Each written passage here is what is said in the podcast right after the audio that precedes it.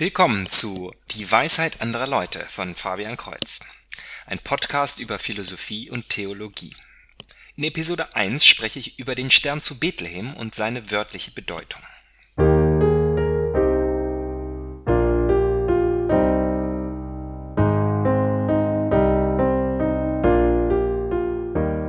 Die Geschichte aus der Bibel, sie steht im Evangelium nach Matthäus in Kapitel 2, ist wohl allen bekannt. Es geht um die Weisen aus dem Morgenland, die beim König Herodes ankommen und nach dem neugeborenen König fragen, dessen Stern sie haben aufgehen sehen. Dies wird natürlich im Zusammenhang mit Jesu Geburt gebracht, den die Weisen mit Hilfe eines Hinweises der Schriftgelehrten und des Sternes in Bethlehem tatsächlich finden. Viele heute sehen biblische Geschichten als reine Mythen, als historisch unwahr, wenn auch irgendwie metaphorisch richtig, als nette Geschichten für Kinder.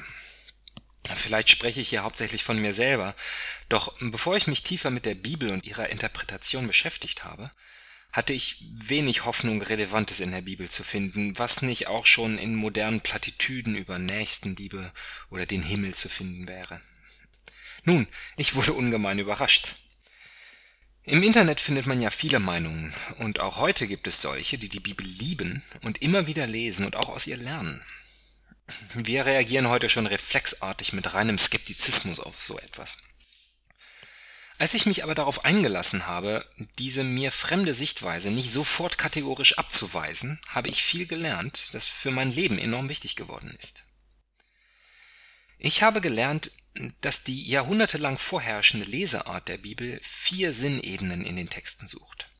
Aber diese möchte ich in einer späteren Episode genauer erklären. Heute, in der für mich so unglaublich aufregenden ersten Episode, werde ich als Gedankenexperiment dem wörtlichen Sinn nachgehen.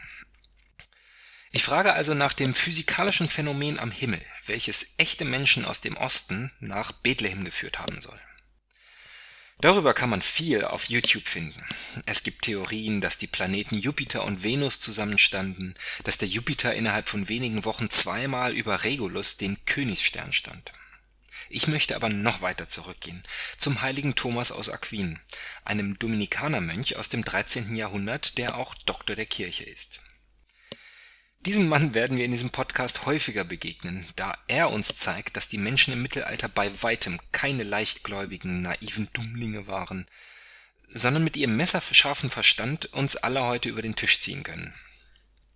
Immerhin sind aus dieser Zeit die Universitäten und damit wirklich unser modernes Leben hervorgegangen. Viele Fragen und Probleme, die ich persönlich hatte und unter denen heute viele leiden und auch den Glauben verlieren, stellen sich als gar nicht so neu heraus, sondern als bereits von Thomas beantwortet in seinem bekanntesten Werk der Summa Theologia. Wenn wir nur die Zeit und das Interesse finden, uns ehrlich damit zu beschäftigen. An dieser Stelle möchte ich den Podcast Pines with Aquinas von Matt Fratt empfehlen, in dem wir uns einen Barhocker neben den Engelsdoktor heranziehen, um über ein Bierchen Philosophie und Theologie zu bereden. Wer von euch Englisch versteht, sollte definitiv bei Matt reinhören. Es lohnt sich. Aber zurück zum Stern. Im dritten Teil der Summa Theologiae, Frage 36, Artikel 7, fragt Thomas, ob der Stern zu Bethlehem ein Fixstern am Firmament war. Die Artikel in der Summa sind immer so aufgebaut, dass er eine Frage stellt und diese zunächst mit Gegenargumenten bombardiert. Wir werden später sehen, dass Thomas hier keine Strohmänner aufstellt, sondern Gegenpositionen manchmal besser artikuliert, als es seine Gegner tun oder wenigstens ich tun könnte. Leider ist dieser Artikel 7 nicht so besonders kontrovers, so dass seine Methode hier leuchten würde. Aber dennoch können wir an dieser Frage sehen, wie blind wir manchmal sein können und wie fair er seine Gegner auf ihrem eigenen Boden trifft. Die drei Gegenargumente kommen aus der Autorität des heiligen Augustinus und dem Glaubens- oder Wissensstand der Astronomie zu seiner Zeit, die noch stark mit Astrologie vermischt war.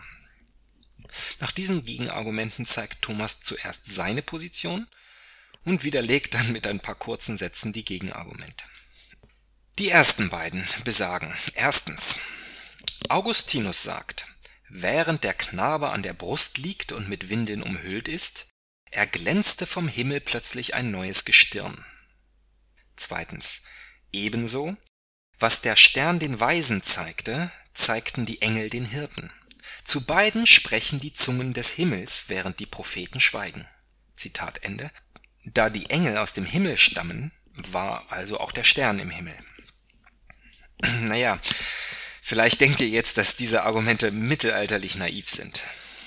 Ich finde aber, dass tatsächlich ein Großteil der Argumente gegen den Glauben, wie sie heute von Atheisten artikuliert werden, eben gerade versuchen, die Bibel als Mythos zu diskreditieren, da es offenbar so viele Inkonsistenten und Ungereimtheiten gibt. Und mindestens unterbewusst denken doch sehr viele so. Die Bibel und die Gelehrten sind inkonsistent und das beweist, dass eigentlich alles nur ausgedacht ist, dass wir inzwischen weiser und klüger geworden sind. Weil uns die alte Ausdrucksart und die Bibelzitate so fremd sind, stempeln wir sie einfach als dumm ab, ohne uns wirklich damit auseinanderzusetzen. Diese beiden Argumente zitieren also den heiligen Augustinus, der Kirchenvater aus dem fünften Jahrhundert, dessen Schriften große Autorität haben. Wenn Augustinus sagt, dass das Gestirn am Himmel erglänzt, ist damit eine eindeutige Definition gegeben und jede abweichende Meinung würde nach damaligem Standard falsch sein und nach heutigem Standard beweisen, dass alles inkonsistent und deshalb ausgedacht ist. Wenn Augustinus sagt, dass der Stern zu den Weisen und die Engel zu den Hirten sprechen, dann gilt diese Analogie auch so, dass der Stern wie auch die Engel aus dem Himmel stammen. Wenn wir uns mal darauf einlassen, sehen wir schon im zweiten Argument, dass es sich hier wirklich nur um die Mehrdeutigkeit des Wortes für Himmel dreht. So antwortet Thomas auch folgendermaßen. Erstens, Himmel in der Schrift wird manchmal die Luft genannt. Nach Psalm 8, die Vögel des Himmels und die Fische des Meeres.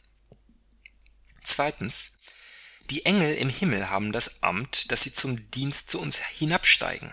Die Sterne am Himmel aber ändern ihren Platz nicht. Also ist das kein Vergleich. Thomas macht den Fragenden also nicht lächerlich, wie es heute viel zu oft geschieht, sondern er zeigt ganz ruhig, dass es ein Missverständnis von Begriffen und Analogien ist. Unsere Sprache ist halt zu begrenzt, um die Realität Gottes richtig zu beschreiben. Sein drittes Gegenargument lautet, die Sterne, welche nicht am Himmel, sondern in der Luft sind, nennt man Komete. Sie erscheinen nach den Sternkundigen nicht bei der Geburt von Königen, sondern vielmehr ein Anzeichen des Todes derselben. Jener Stern aber bezeichnete die Geburt Christi, so dass die Magier fragen, wo ist der neugeborene König der Juden? Also war es ein Stern am Himmel. Aha, hier werden wir also physikalischer und benennen Kometen aber gleichzeitig auch astrologischer mit Himmelszeichen, die Omen sind. Also auch im 13. Jahrhundert war man sich durchaus bewusst, dass es andere Himmelskörper gibt, die in der Luft, also in Erdnähe sind. Dieses astrologische Argument besagt aber, dass Kometen den Tod von Königen ankündigen und nicht die Geburt. Nun könnten wir wieder den Fragenden einfach lächerlich machen und erstmal verlangen, dass er uns den Zusammenhang von Kometen und Königstoten beweisen soll. Doch Thomas geht voll auf den Fragenden ein und zitiert den Propheten Daniel.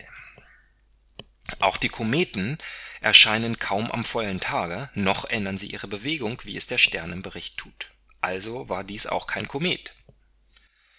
Die astrologische Bedeutung eines Kometen ist aber gar nicht so falsch, da Christi Geburt die Ankunft des himmlischen Reiches ist, und dieses zertritt alle irdischen Königtümer, selbst aber steht es in Ewigkeit.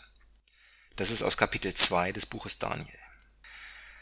Also ich finde es wunderbar, wie Thomas Argumente liefert, die den Fragenden dort beantworten, wo sie stehen und ihn nicht zwingen, zunächst seine gesamte Weltsicht zu akzeptieren.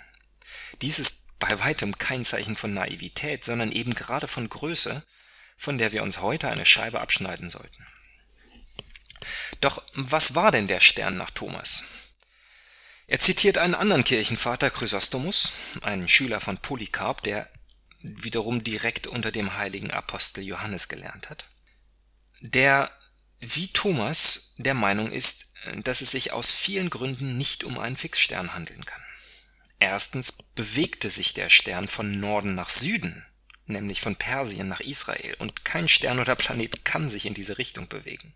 Zweitens war er auch am Tag zu sehen.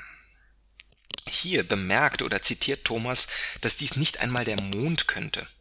Das verwirrt mich, da der Mond doch ganz eindeutig auch am Tag zu sehen ist.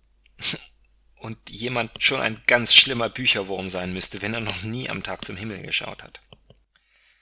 Drittens, mal war er sichtbar und mal nicht. Viertens bewegte er sich nicht fortlaufend, sondern blieb auch mal stehen. Und den fünften Grund, den finde ich den totalen Hammer, weil ich da auch selber nie dran gedacht habe. Im Evangelium steht wörtlich, er zog vor ihnen her bis zu dem Ort, wo das Kind war, dort blieb er stehen. Wenn der Stern aber hoch am Himmel, also im Weltall oder aus praktisch irdischer Sicht am Firmament stehen würde, dann könnte er keinen Ort so präzise zeigen.